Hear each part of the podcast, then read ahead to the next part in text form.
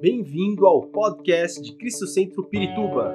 Para ficar sabendo sobre tudo de nossa igreja, acesse cristocentro.org.br ou siga-nos através do Facebook e Instagram como Cristo Centro Pirituba. Você também pode ver essas e outras pregações no formato vídeo em YouTube barra Cristo Centro Pirituba Oficial. Seja bem-vindo à nossa casa apostólica. O nosso tema é justamente é, sobre preparando um ambiente, criando um ambiente de cura. Vamos ler o texto da palavra de Deus de João capítulo 4 João capítulo 4, versículo 43 a 54. João capítulo 4, 43 a 54, que diz assim. João 4, 43 e 54. Depois daqueles dias, ele partiu para Galileia. Jesus tinha afirmado que nenhum profeta tem honra em sua própria terra. Quando chegou a Galileia, os galileus deram-lhe boas-vindas. Eles tinham visto tudo o que ele fizera em Jerusalém, por ocasião da, da festa da Páscoa, pois também haviam estado lá. Mais uma vez, ele visitou Caná da Galileia, onde tinha transformado água em vinho. E ali havia um oficial do rei, cujo filho estava doente em Cafarnaum. Quando ele ouviu falar que Jesus tinha chegado a Galileia, vindo da Judéia, procurou-o e suplicou-lhe que fosse curar seu filho, que estava à beira da morte. Disse-lhe Jesus: Se vocês não virem sinais e maravilhas, nunca crerão. O oficial do rei disse: Senhor, vem, antes que meu filho morra. Jesus respondeu: Pode ir, o seu filho continuará vivo. O homem confiou na palavra de Jesus e partiu. Estando ele ainda a caminho, seus servos vieram ao seu encontro com notícias de que o menino estava vivo. Quando perguntou a que, a que horas o seu filho tinha melhorado, eles disseram: A febre o deixou ontem, a uma hora da tarde. Então o pai percebeu que aquela fora exatamente a hora em que Jesus lhe dissera: O seu filho continuará vivo. Assim, creram nele. Assim creram ele e todos os de sua casa. E esse foi o segundo sinal miraculoso que Jesus realizou depois que veio da Judéia para a Galiléia. Quero ler um texto mais de Marcos capítulo 6, versículos 5 e versículo 6. Marcos 6, de 5 e 6, que diz assim: E não pôde fazer ali nenhum milagre, exceto impor as mãos sobre alguns doentes e curá-los.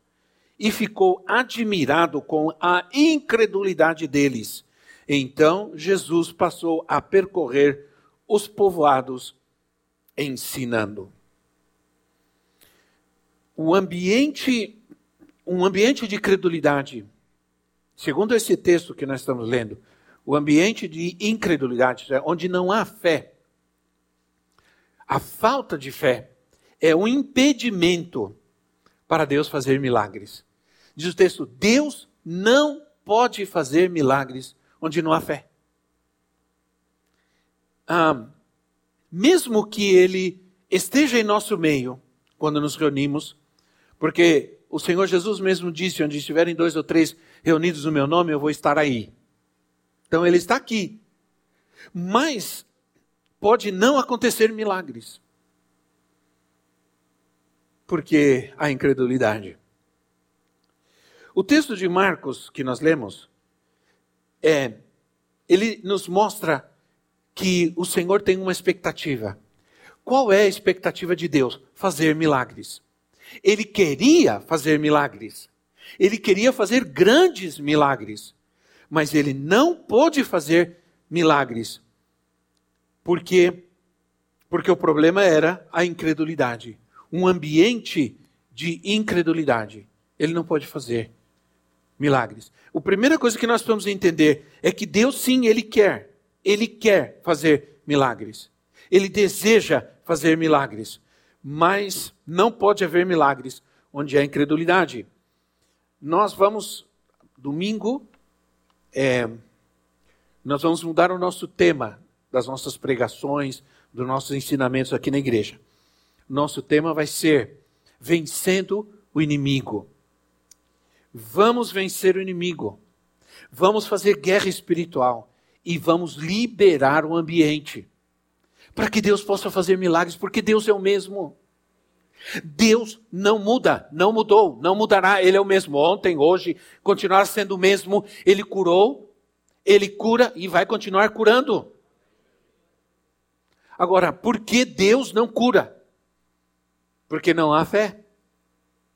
Porque não há fé. Uma vez eu ouvi um grande evangelista, era um homem que Deus usava muito, ele ia nos, nas campanhas de ginásios e levava muitas pessoas doentes. E essas pessoas, muitas dessas pessoas, não todas, eram curadas.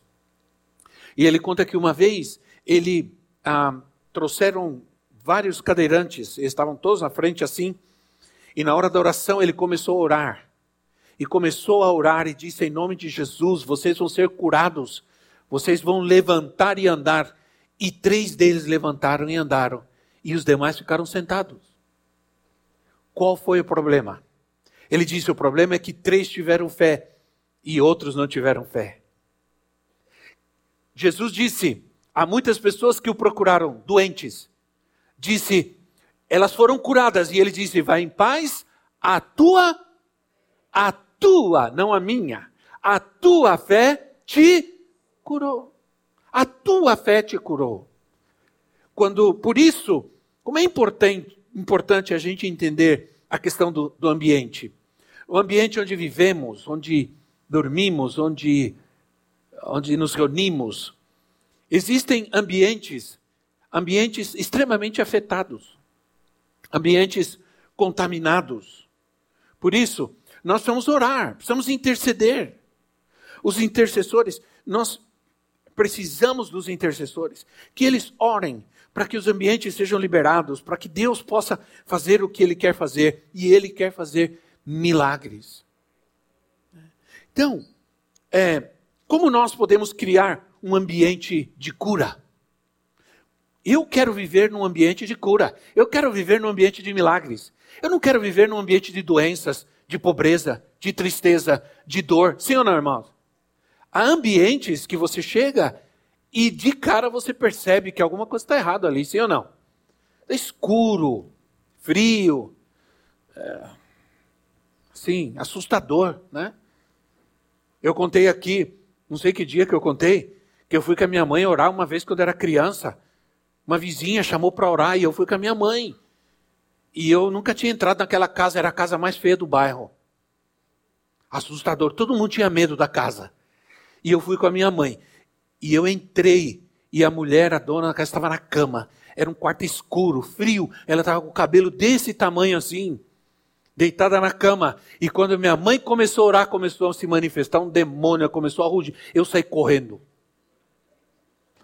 Eu saí, não achava saída. Eu não achava saída, saí correndo, fui lá para fora. E minha mãe ficou sozinha lá, nem. Aí passou um tempo, veio a minha mãe, belo ajudante que eu consegui. É, porque, mano, já era feio o negócio. Assim, um ambiente escuro frio, a mulher com o cabelo desse tamanho deitar na cama, quando manifestou o negócio, eu saí correndo. Eram, tinha uns oito anos, nove anos de idade, sem esperar o quê?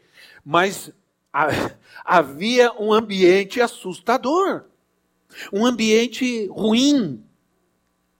E a gente percebe, sim ou não, irmão? Um ambiente perigoso. Como é importante. Então eu quero falar sobre como criar um ambiente aquele que cura, para aquele que quer curar, libertar, se manifesta na nossa vida. Em primeiro lugar, eu comecei falando sobre expectativa. A gente precisa criar uma expectativa. Aquele homem, ele correu, quando ele soube que Jesus estava ali, ele correu, ele foi até onde Jesus estava. Ele criou uma expectativa, ele se aproveitou do momento. A oportunidade estava ali e ele não perdeu. Ouviu que Jesus estava ali e ele correu a ele para buscá-lo. e criou uma expectativa. Como é importante criar uma expectativa do que Deus vai fazer. Porque nós sabemos que Deus pode fazer. Amém? Sabemos que Deus pode todas as coisas, mas se a gente não cria uma expectativa em nosso coração, porque o que nos vai mover a buscar a Deus, o que nos vai mover a buscar o que Deus pode fazer, é a expectativa que criamos. Eu vou para a igreja hoje e creio que o Senhor vai fazer um milagre na minha vida. O que você está fazendo? Você está gerando uma expectativa no seu coração. Você não vem para a igreja todo molenga, todo assim como, ah, vou para a igreja porque fulano me insistiu, me carregou, me puxou, aí que chato, que não. Isso você isso você não, sabe, você está fazendo, você não está gerando uma expectativa para Deus na sua vida. Porque você não está, você está na casa de Deus e ele está aqui. Entende? Ele está aqui. Então, como é importante, porque a expectativa, a expectativa aumenta a nossa fé. Quando você cria uma expectativa, isso aumenta a tua fé e aumenta a tua confiança em Deus. É. Alimenta a nossa fé. Às vezes, nos falta essa vontade, esse desejo de ver, de experimentar a presença de Deus, de ter o coração sensível, o nosso coração expectante. Deus vai fazer algo. Quando eu, quando eu voltei depois de um tempo assim, meio afastado, voltei para a igreja. Eu queria estar na hora de começar o culto, porque eu ia para a igreja com aquela expectativa. Eu não quero perder nada.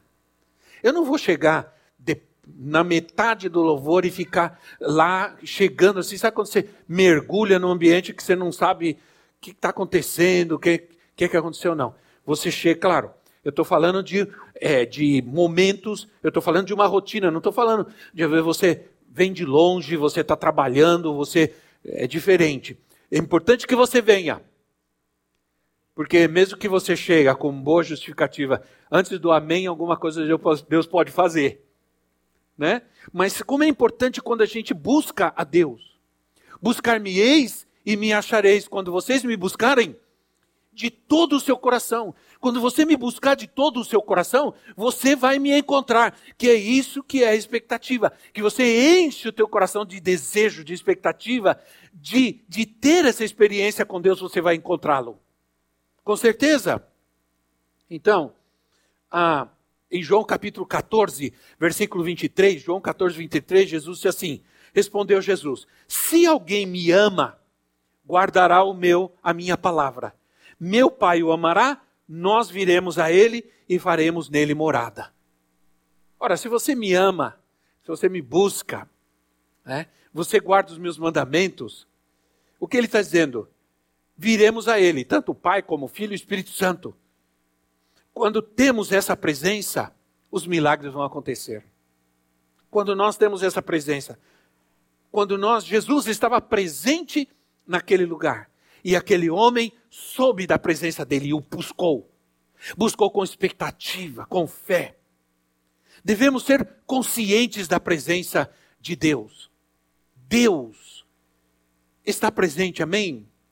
Temos que ter consciência da presença. Devemos ter consciência da sua presença, não somente quando nós nos reunimos na igreja. Ah, eu vou na igreja porque eu quero a presença de Deus. Não, eu, eu tenho que ser consciente da presença de Deus na minha casa, no meu carro.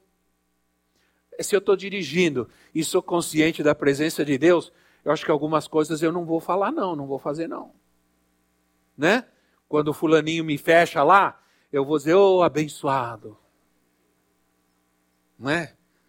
A gente não xinga porque nós somos cristãos. A gente fala, no cego, barbeiro, porque não ficou em casa?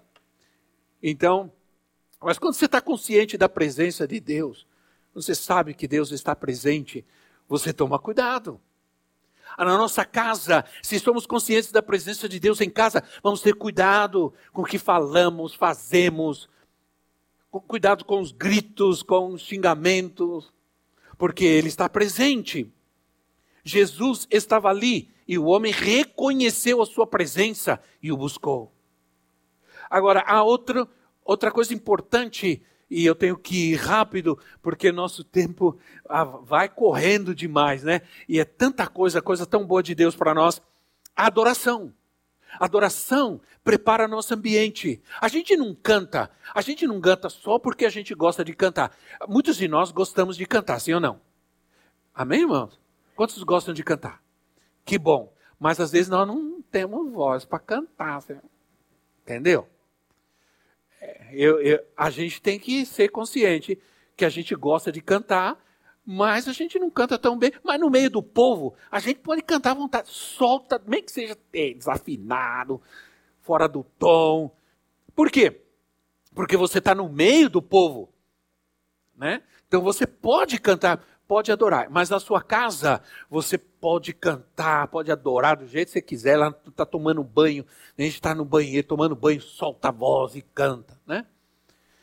Quer dizer, eu sei que eu, eu, vi um vídeo uma vez que o rapaz pegou a cadeira, saiu para fora, sentou na calçada e falou: O que você está fazendo aqui? Porque a mulher dele estava cantando, limpando a casa e cantando lá dentro.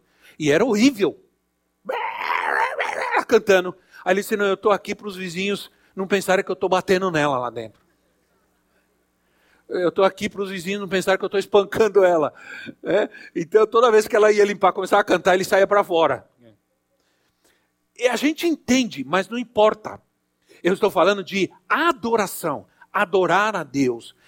Agora estou falando de adorar cantar mesmo, não só como um estilo de vida, mas cantar. Quando você é, quando você canta, adora a Deus na sua casa, onde você estiver, você está criando um ambiente de milagres, de cura. Por quê? Porque você está entronizando ao Senhor, você está colocando Ele em primeiro lugar você está dizendo que, você está dizendo coisas maravilhosas para o Senhor, você o está exaltando. E a adoração abre as portas, a adoração, ela chama, ela atrai a glória de Deus. Amém? Então, quando você percebe que o ambiente não está bom, coloca o som lá, meu filho, e manda bala na, na, na, no louvor, na adoração.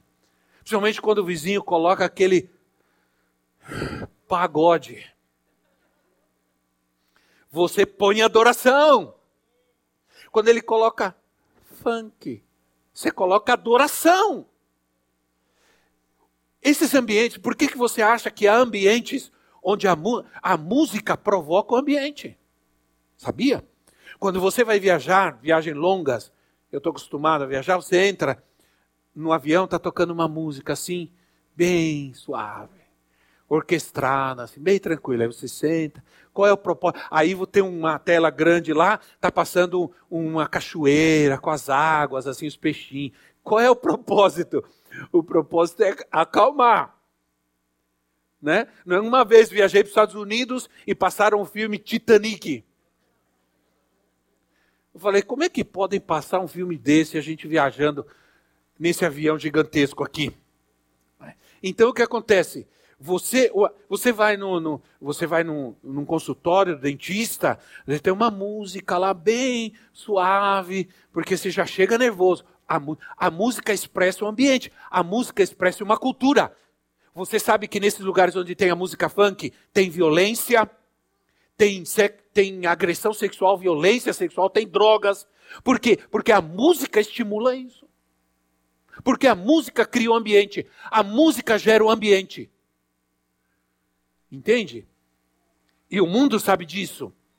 Então, Derek Price, Derek Price, o servo de Deus, é assim: se nós oramos dois minutos, depois de adorarmos oito, vamos alcançar coisas grandiosas, coisas maravilhosas. Por quê? Porque a adoração coloca o Senhor sobre todas as coisas. E ela trata com o ambiente. Adorar prepara o ambiente, traz paciência, tira você da ansiedade e da impaciência. Se você passa um dia sem nenhum momento de adoração, se você passa o dia inteiro só com tribulação, problema e todo o tempo, isso não vai te ajudar. Mas se você em algum momento você para e dá um minuto, dois minutos para adorar, para falar com o Senhor. Eu, me, eu, eu costumo orar de madrugada Mas todas as vezes que eu me deito, eu falo com o Senhor. Eu, eu tenho um momento de gratidão e amor para expressar para Ele. Dormir com gratidão e amor e adoração. Levantar com gratidão, louvor e adoração. Isso cria um ambiente de bênção, de cura. Isso é muito importante. Outro, outro, outra, outra coisa que nos ajuda a criar um ambiente de cura é esperar e obedecer. Queria poder falar sobre essas duas coisas separadas, mas não dá. Esperar e obedecer. Diga comigo, esperar e obedecer. Aquele homem, ele tinha uma linguagem de fé. Ele veio e isso é importante também. Um ambiente de palavrão, um ambiente de gritaria, de ofensa, não é um ambiente apropriado para a presença de Deus. Inclusive a Bíblia diz assim: longe de você toda gritaria. Entenda uma coisa: nem você não precisa responder para a pessoa na mesma altura que ela trata você. Você precisa entender que você é uma pessoa diferente daquela. Uma vez eu fui numa, numa uma farmácia, se eu não me engano, e tinha um papelzinho assim no caixa. A minha educação depende da sua. Aí eu olhei aquele, aquele e falei assim: não, senhor. A minha educação não depende da educação de ninguém. Uma pessoa pode gritar comigo, berrar comigo, e eu. Entende o que eu quero dizer? Eu não preciso gritar com quem grita comigo. Eu não preciso deixar que esse ambiente me contamine, que essa atitude me, conta, me contamine. Então esse homem busca a, a, ao Senhor Jesus. Ele chegou a Cristo com uma linguagem de fé: Senhor, vem, vem, antes que meu filho morra. Ele cria uma, um, ele, ele, ele veio com essa expectativa de que se Jesus estivesse com seu filho, seu filho não morreria. Ele não dizia assim, Senhor, vem e talvez, quem sabe, se o Senhor quiser, meu filho, se eu te der uma ajuda, der uma força, tal. Não, Senhor, vem, antes que meu filho morra. Certa vez, um homem chamado Jairo procurou a Jesus e era uma, a sua filha estava muito, muito doente. E ele vem e ele chega para Jesus e ela chega pra, e ele chega para Jesus disse: Senhor, vem, põe a tua mão sobre ela e ela ficará curada. Em nenhum momento aquele homem duvidou que Jesus podia fazer. Ele veio com aquela linguagem de fé: Senhor, vem, coloca a tua mão sobre a minha filha e ela vai ser curada. Aí, no meio do caminho, Jesus está indo, no meio do caminho vem alguém e diz assim: Olha, Deixa para lá, deixa o mestre tranquilo porque a sua filha morreu. Sempre tem um demônio com uma palavra de miséria para nós, não? Olha, sempre tem alguém que vai chegar num dia lindo e você feliz e você chega, ai, que dia lindo. É, mas vai chover. Aí você, ah, Deus é bom, né? ah, mas a economia tá demais. Sempre Sim ou não? É como conversa de velório. É sempre sobre doença, morte, praga, peste. A tia morreu, a avó morreu, minha avó morreu disso. Você fica conhecendo todos os motivos da morte de toda a família da pessoa. Porque o ambiente cria a, a, o assunto e cria, e o ambiente gera uma cultura. Aí Jesus, Jesus olhou para Jairo e disse assim: continua na tua fé, não desanima. Você, de, você teve uma palavra de fé, continua nela. Mesmo que as coisas pareçam que não está funcionando como deveria, fica firme. Você pediu algo para Deus, não está acontecendo. Aí de repente começa a acontecer o contrário. Fica firme. Continua na fé Continua no propósito, continua na expectativa, porque aquele que falou que vai fazer, ele vai fazer. Aí quando Jesus chega na casa de Jairo, tava um monte de gente chorando, é, é, porque naquela época já morreu a pessoa, já contratavam as famosas carpideiras, que eram as mulheres que choram, eram contratadas para chorar. Aí chegava, ela estava chorando em lágrimas assim. Aí Jesus chegou e disse assim: Não, não chorem. A menina não está morta, ela está dormindo. E começaram a rir e a zombar. A zombar. Aí Jesus, sabe o que Jesus fez? Todo mundo para fora da casa. Não vai ficar um incrédulo aqui dentro. Porque eu não quero fazer milagre onde há incredulidade. Colocou todo mundo para fora, entrou só ele e Pedro. E Jesus ressuscita a menina. Mas primeiro ele teve que tirar os incrédulos do caminho. Como é bom viver um ambiente de fé. Minha casa, na minha infância, na minha casa, com meus irmãos, nós éramos cinco. Nós tínhamos um ambiente de fé. Minha mãe era uma mulher de fé. Qualquer coisa ela punha todo mundo de joelho, vamos orar. Faltava dinheiro, tinha alguma doença, tinha algum problema, vamos orar. Vamos orar. A, a minha mãe dizia: Nós vamos orar e Deus vai fazer. Nós vamos orar e Deus vai prover. E eu vi muitos milagres na minha infância que Deus fez. Na minha vida, na vida, uma vez, meu irmão mais novo estava muito. Ele era bebê ainda e estava com uma febre, uma febre altíssima. E nós não tínhamos para onde ir, vivíamos longe, vivíamos num sítio, não tinha para onde ir, não tinha para onde levar, não tinha carro, não tinha transporte. Eu tinha 10 anos de idade, minha mãe me chamou e falou assim: vem aqui, senta aqui. Ela estava chorando. Ela falou assim: vamos orar pelo teu irmão, que ele está muito doente. Aí eu cheguei perto da minha mãe, sentei com ela e nós começamos a orar, eu e ela. Começamos a orar ao Senhor. E eu, eu me lembro que eu coloquei a mão e estava quente, quente, muito quente. E era febre alta. E nós começamos a orar e a orar. E a minha mãe, ela, ela chorava, ela dizia: Senhor, nós cremos que o Senhor pode, que o Senhor vai fazer, que o Senhor é poderoso. E de repente, ele começou a chorar, olhou para nós, começou a rir. E daqui a pouco, não tinha nada. Não tinha nada. Hoje, apareceu uma febrezinha, já sai todo mundo correndo, vamos para o hospital, pega o, o, o, como que chama o remédio lá, nem sei, graças a Deus eu, eu quero o menos possível saber nome de remédio, para que serve. Pega o ibuprofeno, como é que é? Para febre, para dor, para não sei o quê, toma isso, toma aquilo, e vai, pega lá, pega não sei o quê, mete na água quente, mete na água fria, coitado do moleque. A gente faz de tudo me, menos orar. Eu acho que a gente pode fazer, mas em primeiro lugar, orar. Diga comigo, orar. Crer.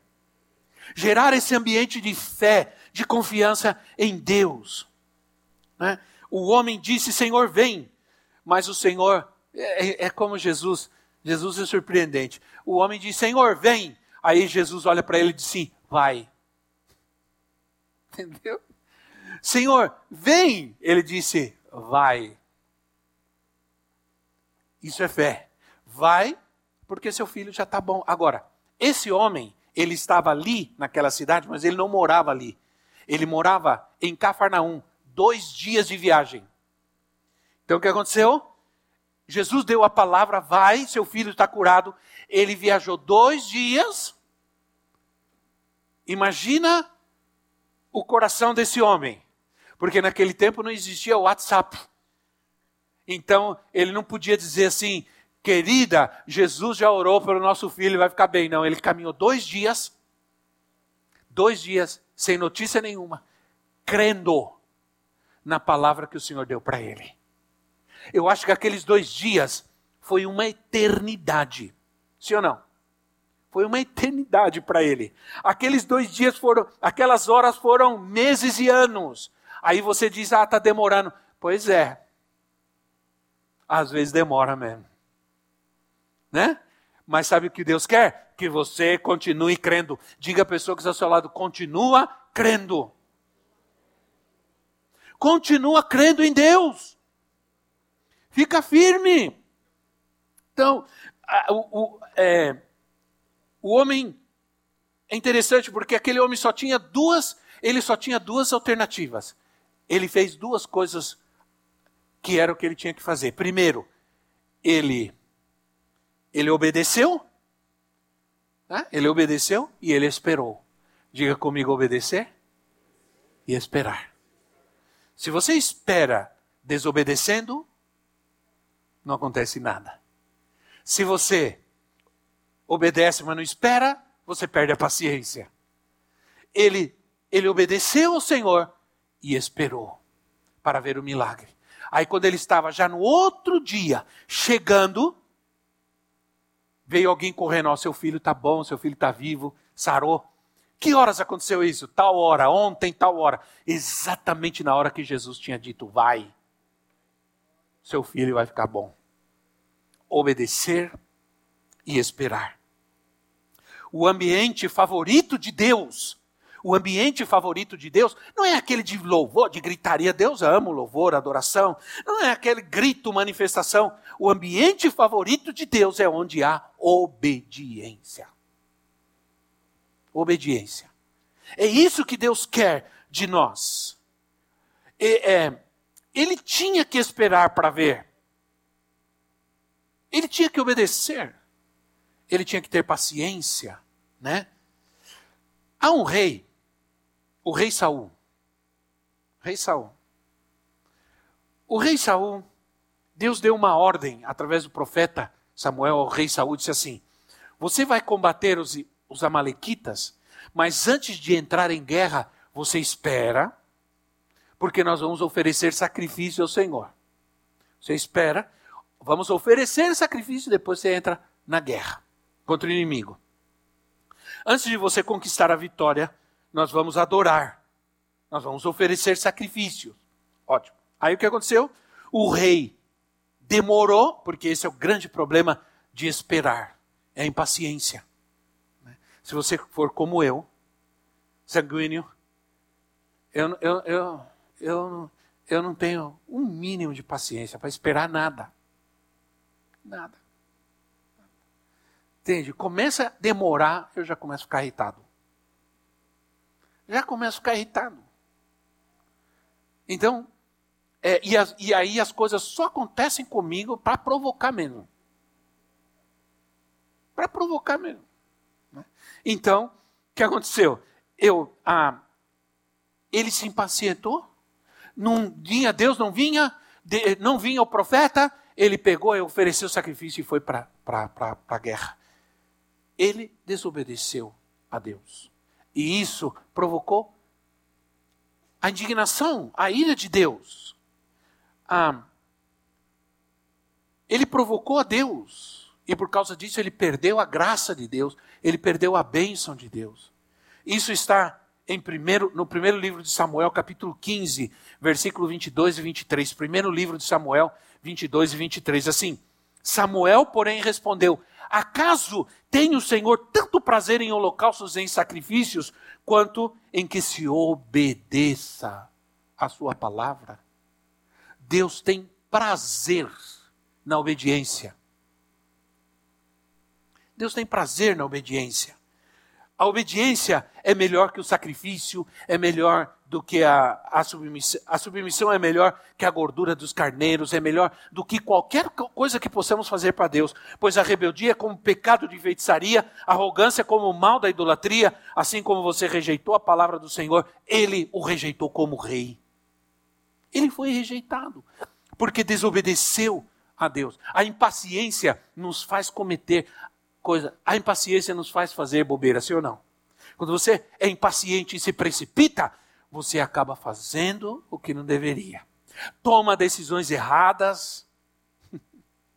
e atrapalha às vezes a tua vida, porque não teve paciência para esperar na resposta e no propósito de Deus. Deus nunca demora. Sabe aquele ditado que diz Deus tarda, mas não falha? Esse ditado está errado. Deus nunca tarda. Não falha, mas também não tarda, não demora. Ele vem na hora que ele tem que vir.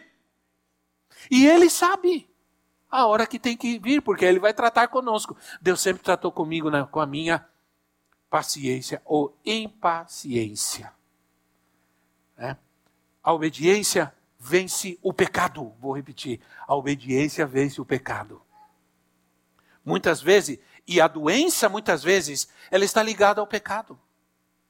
Muitas vezes a doença está ligada ao pecado. A obediência traz um ambiente de santidade. Quando você obedece, vem. Certa vez, Jesus curou um paralítico e disse assim: Vai, ele curou o paralítico, depois ele encontrou esse paralítico e diz assim: vai e não peques mais, para que não te aconteça algo pior. Isso é, aquela doença estava ligada à desobediência a Deus, ao pecado. A partir do momento que ele foi curado, o que o Senhor exigiu dele? Obediência, santidade. Viva num ambiente de obediência e de santidade, e nunca a doença vai te alcançar outra vez. Amém, irmãos? Se nós choramos pela dor da enfermidade e nos queremos livrar dela, mas não choramos por causa do nosso pecado?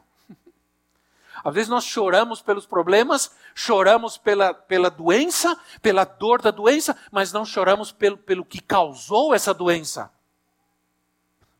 Não choramos pelos nossos pecados, não lamentamos pelas nossas más atitudes, nossa desobediência a Deus. As pessoas querem que a doença os deixe, mas não estão chorando pelos seus pecados, que muitas vezes são eles que provocam. Estamos chorando pelos nossos problemas ou pelos pecados, eh, estamos chorando pelos problemas, mas não estamos chorando pelos pecados que nos levaram a esse problema, a desobediência a Deus. Nunca houve em Saul, e com isso eu vou terminar para a gente orar, nunca houve em Saul um arrependimento. Ele nunca se arrependeu pelo que ele fez. Ele só se preocupou com seus problemas. Quando veio, Samuel disse: O que, que você fez? Deus falou para você esperar, Deus falou para você ter paciência. Ele disse: Não, mas eu fiz tudo direitinho. Eu fiz tudo como Deus mandou, tudo do jeito certo. Fez o que ele queria fazer, não o que Deus mandou ele fazer. É desobediência. Então, é, o arrependimento é a consciência de que eu estou agindo sem a presença de Deus. Arrependimento é a consciência que eu tenho que eu estou vivendo sem a presença de Deus, sem a bênção de Deus, sem a Por isso minha vida está uma confusão, está um caos, tudo errado, tudo bagunçado, porque eu não estou dando lugar a Deus, eu estou dando lugar à Sua presença. Então, nós queremos fazer as coisas do nosso jeito. E sabe de uma coisa? A gente acha que a gente sabe mais do que Deus. Tem muita gente hoje que sabe mais do que Deus, não é verdade? As pessoas estão dizendo, não, Deus é isso, Deus faz aquilo. Nem sabe o que estão falando. Estão dizendo aquilo que não sabem. Ah, Deus quer que trabalhemos para criar um ambiente de fé, um ambiente de cura, um ambiente de milagres. Quando eu cheguei uma vez em Guatemala, eu sempre eu gosto de contar essas coisas porque tem muita gente nova que não, não, sabe disso, né? Eu contei eu contei um, um testemunho domingo, eu contei um testemunho de cura de uma moça lá em Guatemala e uma pessoa do Belém do Pará me escreveu dizendo que ela estava ouvindo e aquele testemunho, aquela, aquele, aquele testemunho de milagre tocou na vida dela. Quem alguém ouviu domingo a mensagem e veio para cá hoje, está por aqui, né? Ah, amém. Glória a Deus pela sua vida. Sabe, eu eu estava no Instituto Bíblico e quando terminou a aula veio uma, uma senhora bem vestida, bem, e disse assim: eu sou dona de uma fábrica de confecções, eu fabrico blusas de lã e tudo. E eu tenho uma loja no shopping e eu quero que você vá pregar na minha fábrica. Eu falei, vou sim, tá bom. Aí quando eu cheguei lá, a, entrei pela loja, quando eu fui para o fundo, era um lugar enorme. Tinha 300 mulheres fazendo, trabalhando na máquina de fazer blusa lá. 300. Quando eu olhei aquele monte de gente, falei, meu Deus do céu. As pernas até tremeram, né? Pensei que eu ia numa loja, cheguei num lugar. Aí ela falou assim: parem todas as máquinas, desliguem tudo. Aqui nós temos um missionário brasileiro que vai trazer uma palavra e vai orar por vocês. Aí um missionário brasileiro, apavorado, pegou a Bíblia, né? Aí eu falei, eu vou, vou ler um texto aqui de cura, uma mulher ser curada, né? Aí eu li o texto da mulher com fluxo de sangue e, e comecei a falar, a pregar. E Jesus cura, Jesus cura. E toda aquela mulherada olhando, um monte, um monte, 300. Aí eu falei assim, então terminei, falei assim, então se você quer receber hoje cura do Senhor na tua vida, as 300 levantaram e fizeram uma fila assim. E a primeira mulher que veio era a mais doente de todas. Ela já estava vários meses carregando um, dois gânglios. Sabe o que é gânglios? Duas pelotas assim, e não era cachumba. Assim enorme, uma de cada lado, assim. Ela tinha duas bolas assim. Aí ela veio, e eu olhei para ela falei: Ai, Jesus. Não podia ser um dente cariado, uma dor de barriga. Aí eu falei assim, todas as mulheres orando, olhando. Aí eu falei: o que, que é isso aí que a senhora tem? Não, os médicos disseram que é um, um gânglio. Não é maligno, mas eu falei: dói, dói, me prejudica, me atrapalha, é terrível. Às vezes eu tenho febre e blá blá blá. E aquele, aquelas duas bolas assim. Eu falei: ai, Senhor. Podia ser uma dor nas costas, né? Um, uma mão encravada. Aí eu comecei a orar. Eu coloquei a mão e comecei a orar, Senhor. O Senhor curou aquela mulher do fluxo de sangue. Doze anos que aquela mulher, que aquela mulher tinha hemorragia. Doze anos que ela sofria. O Senhor, o Senhor curou aquela mulher. O Senhor pode curar agora essa mulher. O Senhor pode curar agora essa enfermidade em nome de Jesus.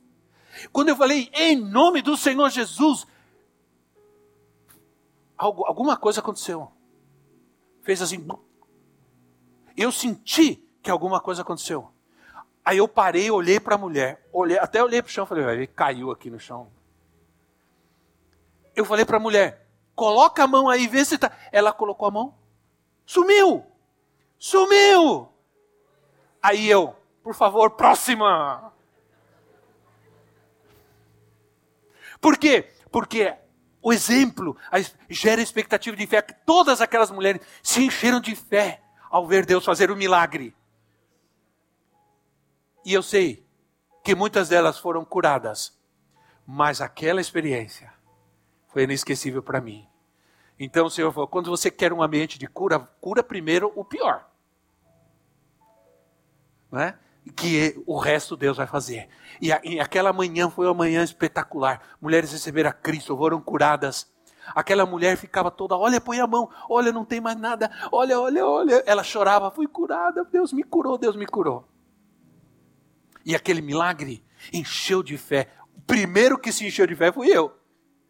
Porque eu não estava muito lá assim, entendeu? Mas naquela hora, quando eu vi Deus fazer, ah, meu filho, eu orava até pelo morto com a certeza de que ele ia levantar. Porque Deus fez, Deus faz, Ele pode e vai fazer. Fique em pé no seu lugar. Esperamos que esta mensagem tenha te inspirado e sido uma resposta de Deus para a sua vida. Quer saber mais sobre Cristo Centro Pirituba? Siga-nos nas redes sociais no Facebook, Instagram e YouTube. Ou visite nosso site em cristocentro.org.br.